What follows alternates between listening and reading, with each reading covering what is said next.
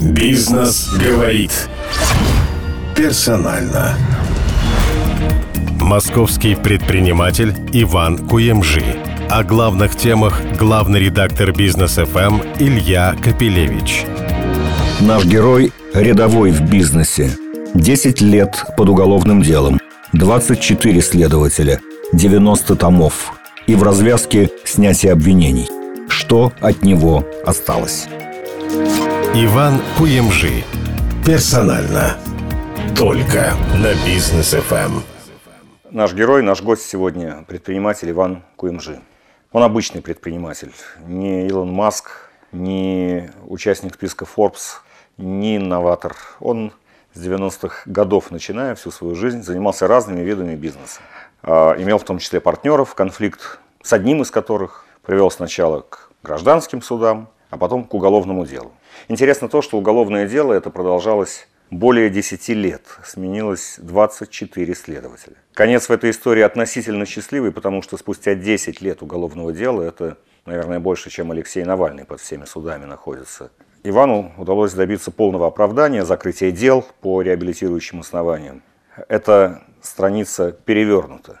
Относительно счастливый, потому что бизнеса нет, и 10 лет, наверное, можно считать вычеркнутыми из жизни или как?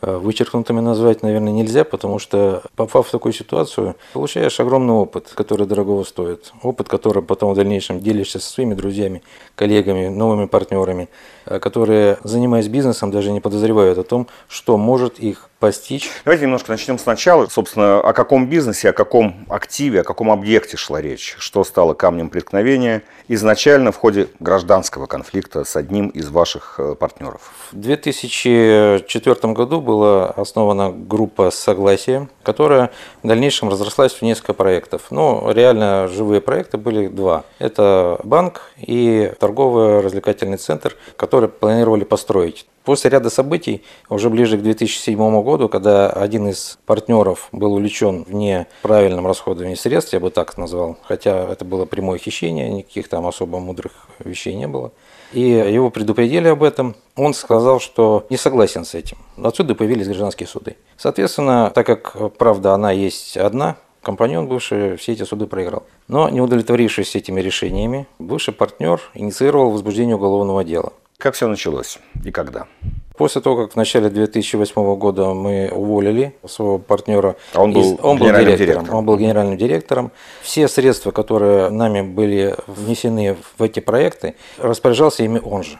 Вот, соответственно, довел и компанию саму довел до банкротства. И мне больше всего э, удивляло, что в дальнейшем в результате всех этих уголовных разбирательств я и мои партнеры стали э, вдруг обвиняемыми, а человек, который реально израсходовал средства, их украл, оказался почему-то э, потерпевшим. В 2009 году нас пригласили на Шаболовку, это где была оперативно-розыскная часть, и нам ясно и четко дали понять, что, ребят, вот есть ваш компаньон бывший, который обратился к нам с тем, что вы его там обманули. И есть предложение, чтобы вы вернули ему фактически все, что у вас есть. И, пожалуйста, будьте добры это отдать, их идите с миром. Мы вас не тронем. Но на что я, в общем-то, отказался от этого сотрудничества по следующим причинам. Потому что, во-первых, а, я считал себя правым. И, во-вторых, у меня за спиной были гражданские суды, которые прошли и доказали мою правоту. В связи с этим Через какое-то время, в ноябре 2010 года, была попытка возбуждения уголовного дела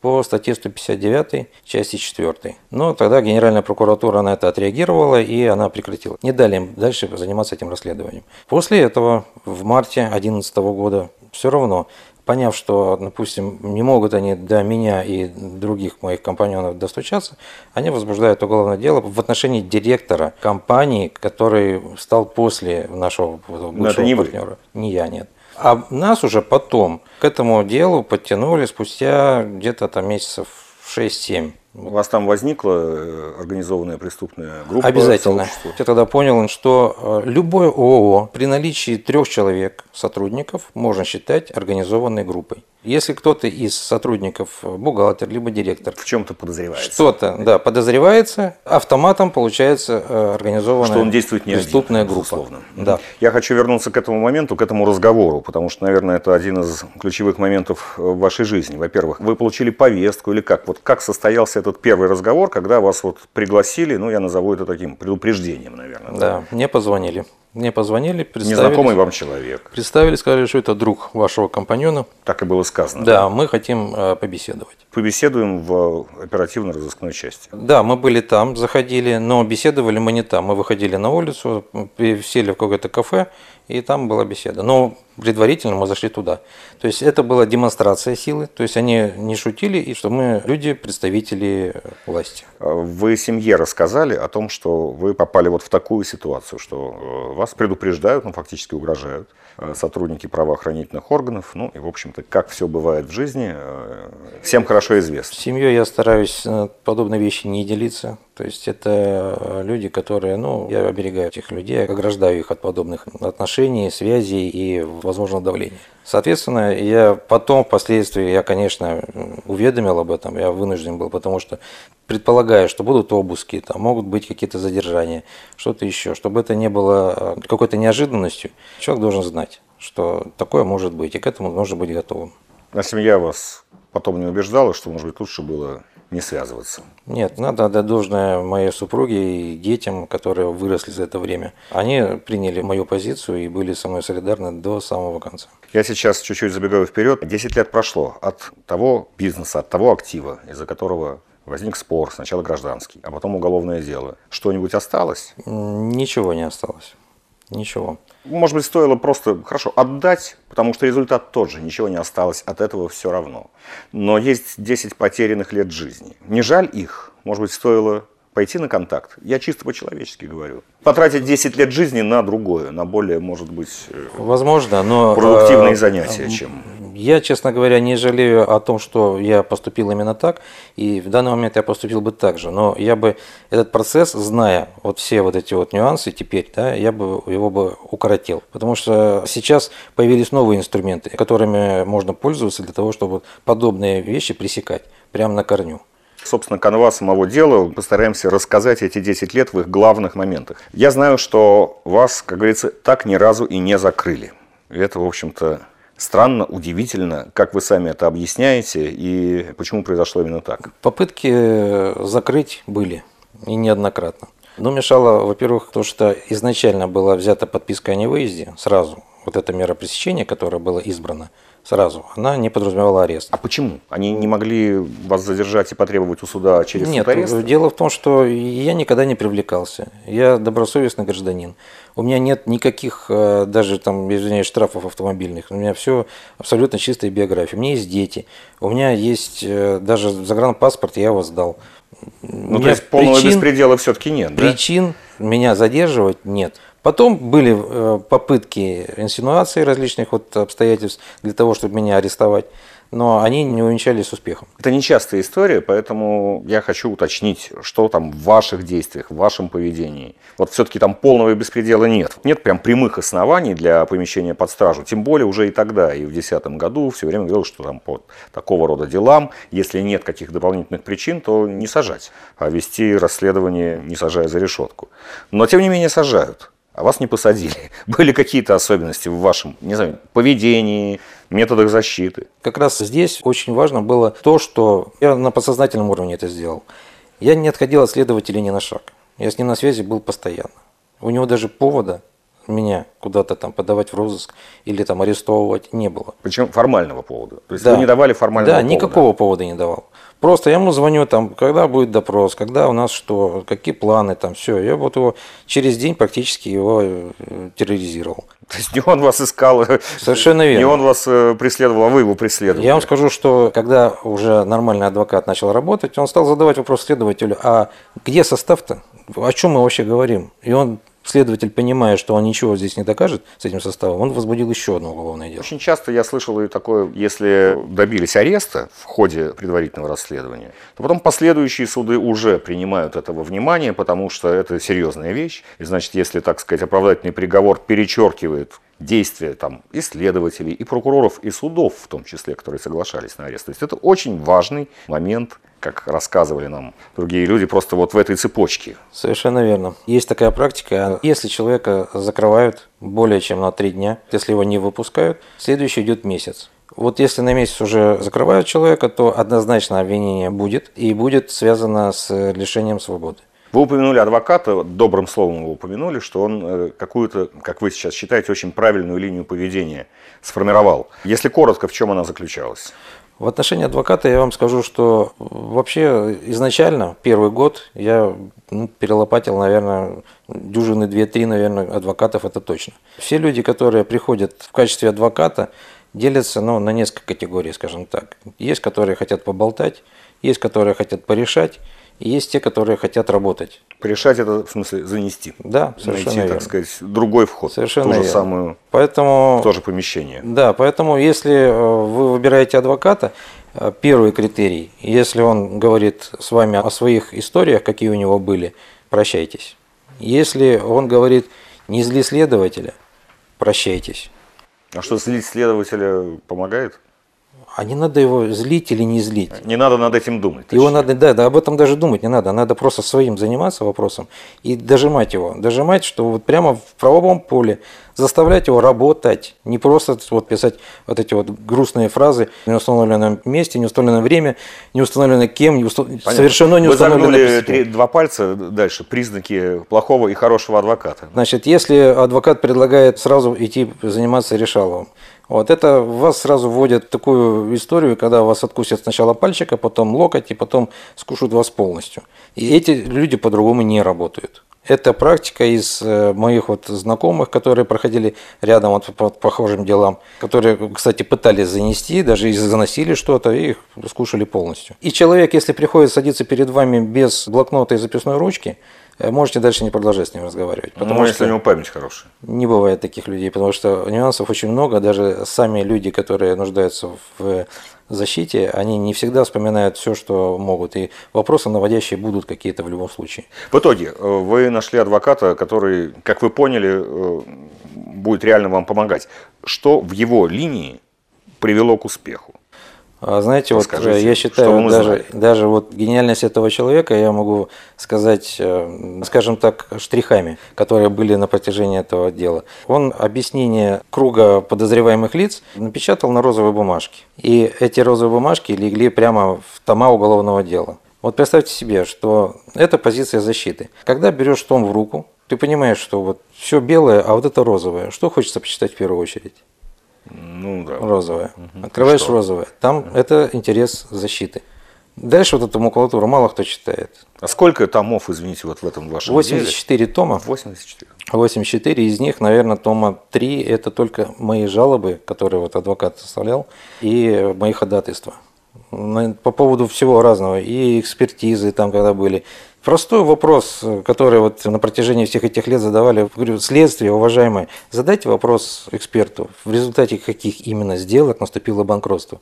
Никто так этот вопрос и не задал. И тем не менее, мы сейчас, спустя 10 лет, сидим с вами именно здесь, и э, ваше дело закрыто спустя 10 лет по реабилитирующим основаниям. Опять же, давайте коротко. Я так понимаю, что эти годы были сложные, тяжелые, насыщенными всякими событиями, процессуальными действиями, допросами, судами. Что не получалось у следствия и что получалось у вас, что в итоге, так сказать, до приговора никак не доходило?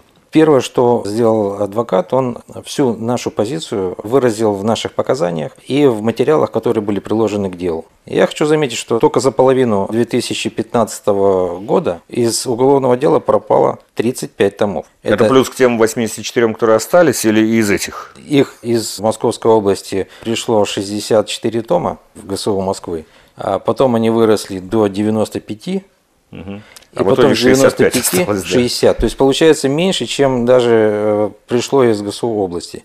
Это просто факт. И никто этого не скрывает. В самом деле, экспертизы, которые проводились первым следователем, в суде пропали три тома с вещественными доказательствами. Мы в суде на это тоже обратили внимание. Мы говорим, а как мы будем разбираться, если их нет? Их просто нет. Где флешки вот эти вот, которые там изымались, обыски делали? Где документы, которые там... Нет ничего. Были какие-то моменты, которые становились критическими, когда вот следствие все пошло в суд, привезли тома, вот назначено, так сказать, уже рассмотрение по существу. Они ведь были рассмотрения по существу? Были. были. Сколько раз? Два раза.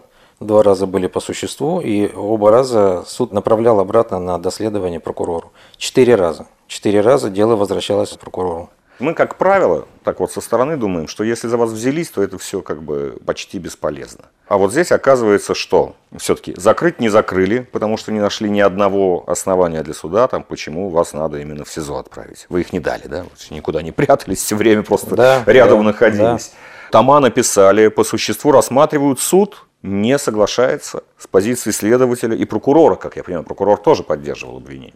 Все это время прокурор поддерживал. До тех пор, пока мы не написали жалобу и заявление через платформу за бизнес. И тогда Генеральная прокуратура взяла вот это дело на проверку, провела проверку. После проверки они написали требования Следственный департамент МВД о том, чтобы они провели, ну, скажем так, работу над ошибками. И все замечания, которые там были выписаны, а их там порядка 10 или 11 замечаний, существенных замечаний, то, о чем мы писали все эти 10 лет. То, о чем адвокат, на чем настаивал, он все это вот писал и требовал. Исправьте, сделайте это, выполните. Мы же ничего не просим лишнего. Просто закон соблюдите, ничего больше. Это выглядит как э, страшная сказка с счастливым концом. Вы все это время верили в торжество закона, справедливости, в беспристрастность суда? Или у вас были сомнения в том, что так есть в реальности? Конечно, были сомнения, безусловно, были сомнения. И причем я абсолютно был уверен, был самый такой момент нехороший, когда Московская прокуратура взяла это уголовное дело и благополучно отправила в суд. Я их просил, говорю, ребят, вот вам на 13 листах мелким шрифтом замечания, как процессуальные, так и фактические замечания по ведению расследования. Это которые из Генеральной прокуратуры? Не-не-не, это еще до Генеральной еще было. Это было в 2018 году, летом 2018 года. Я говорю, вот, вот, говорю, так они взяли, отправили им, чтобы они сделали работу над ошибками, что они смогли исправили. Как раз тогда исчезли там еще вот эти вот вещественные доказательства и все остальное. Потом они подмахнули и направили в суд. Для меня вот это было шоком. Я уже на что, честно говоря, рассчитывал, что здесь-то прокуратура должна разобраться в этом, увидеть все нарушения. Тем более всех расписали. Там даже думать не надо. Вы просто почитайте и сравните. Но этого не произошло. Судьи, о которых тоже часто повсюду говорят да. с большим недоверием. То есть судьи в данном случае – проявляли независимость и принципиальность. Да, вот, э, честно говоря, на удивление и на радость, наверное, и, собственно говоря, и произошел этот перелом. Благодаря вот судам, в данном случае, и э, Генеральной прокуратуре. Я просто по судам очень много находился. То есть я э, жаловался на действия и бездействие следователей. Я жаловался там по разным причинам, где только не было. И в Тверском, и в Басманном, и в разных судах. И везде, везде как только ты заявляешь, что ты обвиняемый, отношения однозначные. Никто даже слушать не хочет. Обвиняемый, значит, да. виноват. Даже никто слушать не хочет. Я говорю, ну нет решения суда, что я виновен. Я говорю, почему вы так вот все? Нет. А жаловаться на следователя бесполезно. Везде отказы. Никаких вариантов 125 статье там пройти, пожаловаться на что-то нет даже можно не ходить. Я просто понял, что получив решение суда о том, что бездействие следователя закрепляется судом, я уже не смогу его даже потом обжаловать. Потому что я даже в своем заседании не смогу этот вопрос опять поднять, угу. потому что уже по нему есть решение. И тем не менее, когда доходило до рассмотрения по существу, это было два раза, да. Судья говорил, что следствие ничего не представило и отправляли на доследование. А могли оправдать, вот если ничего судья не нашел. Вот э, у них как раз и выбора бы не осталось, потому что вот по тому материалу, что там было в этом уголовном деле, у суда бы другого варианта бы и не было только оправдательный, потому что э, любые вопросы, которые бы не поднимало следствие, и что бы они там не декларировали в качестве вины, не соответствовало действительности ни в коем образом. Причем перевирались показания, ну, много что было там в этом уголовном деле. И фактического... А, Я все-таки про судей хочу спросить. Вот вы рассказали, там в судах провели огромное количество времени. Э, собственно, в ходе самих процессов, ну, ключевые моменты – это рассмотрение по существу. Судьи оба раза, которые рассматривали, не согласились со следственным с прокурором.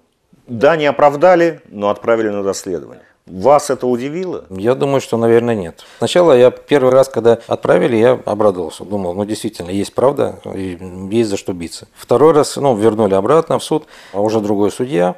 Ну, опять рассматриваемся. Начали по существу. И буквально через несколько заседаний она тоже отправила это все прокурору по нашему же требованию. Потому что ну, были нарушения. При этом ваш адвокат не из числа решальщиков и особого подхода к судье, назовем это так, не искал. Нет. То есть это все произошло гласно. Да. Вы упомянули, собственно, на следующем этапе, может быть, решающий момент, который все-таки привел в итоге спустя 10 лет к окончанию этого, казалось, бесконечного круга. Да, уже два круга было пройдено, и третий шел. Это вы написали на платформу «За бизнес РФ». Это такая меж ну, общественная, в общем, инициатива, ее опора России, поддерживает деловая Россия и так далее, и так далее. Я думаю, писали вы во многие места. В данном случае какой-то, вот вы говорите, большой эффект имело именно это обращение. Как это произошло? Да, реально это было обращение, и эффект вот удивительный. Вот почему? Потому что я писал много. И в Генеральную прокуратуру, и президенту писал, и Совет по правам человека. Все вот это вот омбудсмену, у меня много было, куда я писал эффект равен нулю, потому что все ссылаются единогласно, что есть следствие, вот следствие разберется. Органы у нас не ошибаются. Да, поэтому вы, пожалуйста, будьте добры, там вот все занимайтесь. Вот, везде. Вот куда бы ни писал, ответ везде один. Никто разбираться не собирался, никому это не надо, и по серьезному счету иногда и ответа ждешь, там, бог знает сколько. Нет, ну можно себе представить, что туда пишет практически каждый, кто справедливо или несправедливо оказался в такой ситуации, и, в общем, вряд ли это вообще может работать. Но вот здесь как раз сработало, поэтому расскажите подробнее. Вот здесь как раз платформа, она и образована была как раз для вот этих целей. Она позволяет очень оперативно, быстро донести свою жалобу до руководителей первого уровня. То есть фактически это заместитель генерального прокурора, который получил наше заявление. Через эту платформу. То есть да, там, 3, так сказать, 3, работает 3 дня. такой все-таки какой-то экспертный совет, который изучает Да, эти жалобы верно. и напрямую подает на самый высокий уровень, то есть в Генеральную прокуратуру, на уровень заместителя, Да. проводит аудиенции, рассматривает, как там пошло. Дело в том, что когда подобные вопросы возникают, происходит анализ. И Если это дело действительно стоит внимания, то она выносится на межведомственную комиссию, где собираются все вот эти общественные структуры в присутствии генерального проку- заместителя генерального прокурора или там его зама кто-то, ну обязательно кто-то присутствует из прокуратуры. И на этом совете решается, да, какое дальнейшее там действие будет с этим вопросом.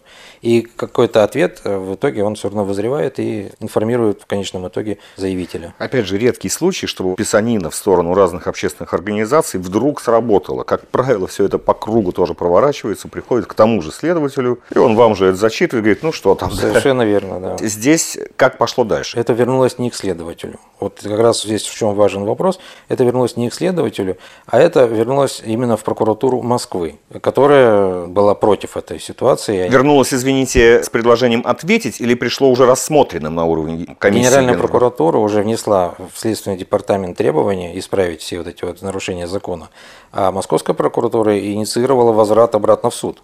То есть это был диссонанс между головой и Генеральной плечами. и московской. Да, это была несогласованность в действиях. Но мы, конечно, тут же инициировали еще запрос через платформу и лично написали тоже на имя заместителя генерального прокурора о том, что творится, скажем так, внизу. Но реакция была молниеносной. В итоге, как раз на четвертом заседании на судебном, когда уже четвертый судья Это уже четвертый заход по Четвертый существу. судья, Мгм. да.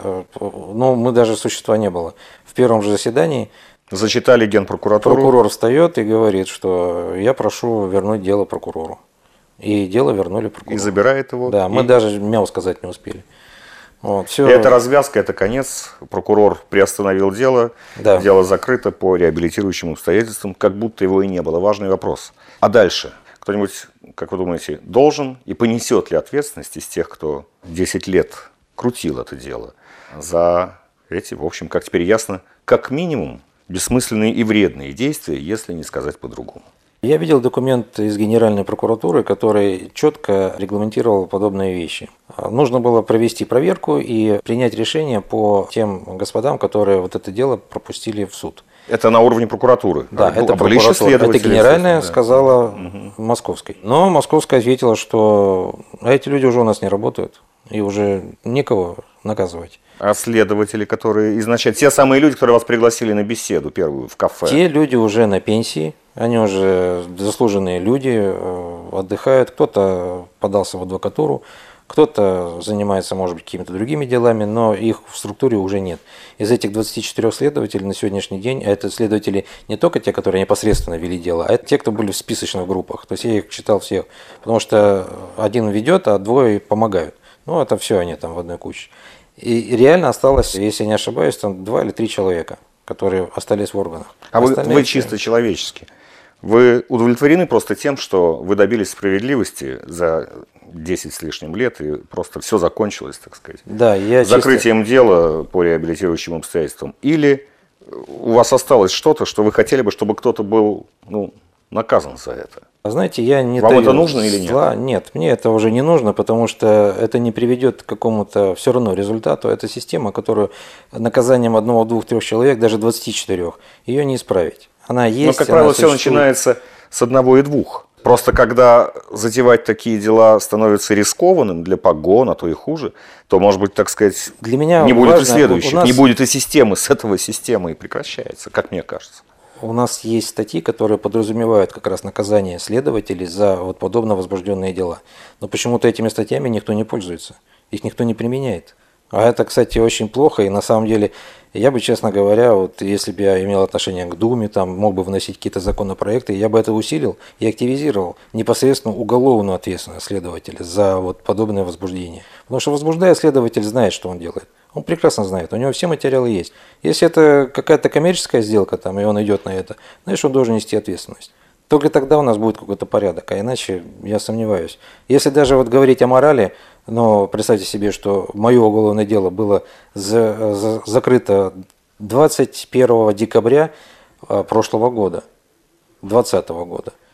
Но никто мне не позвонил, не уведомил, ни слова не сказал, пока я сам не проинициировал всех этих следователей и не поднял их на уши, которые за три месяца их трое поменялось. И только в этом случае мне сказали, да, приезжайте, мы вам выдадим постановление о прекращении. Ну, хотя 21 бы, декабря хотя это бы 10 дней до Нового поздравили. года. Но как это вот? Ну это сущность человеческая, понимаете? Вкратце, последний вопрос. Это дело закончилось. Чем вы собираетесь заниматься? Что с вашей, собственно, деловой, профессиональной жизнью случилось за эти 10 лет? Что от вас осталось? Ну, практически осталось только, наверное, желание работать, желание создавать, желание творить, хорошие позитивные проекты реализовывать. Пока еще... А деньги? Вот тогда есть... было своих вложено 25 миллионов рублей по курсу 2006-2007 года личных. От денег что-нибудь осталось? От денег практически ничего не осталось, но, как один мой старый друг говорил, говорит, я знаю, где взять и куда положить. Мы вам пожелаем хорошего старта в этой новой жизни. Поздравляем с тем, что все закончилось вот так. Иван Куиджи, предприниматель. Спасибо. Бизнес говорит. Персонально.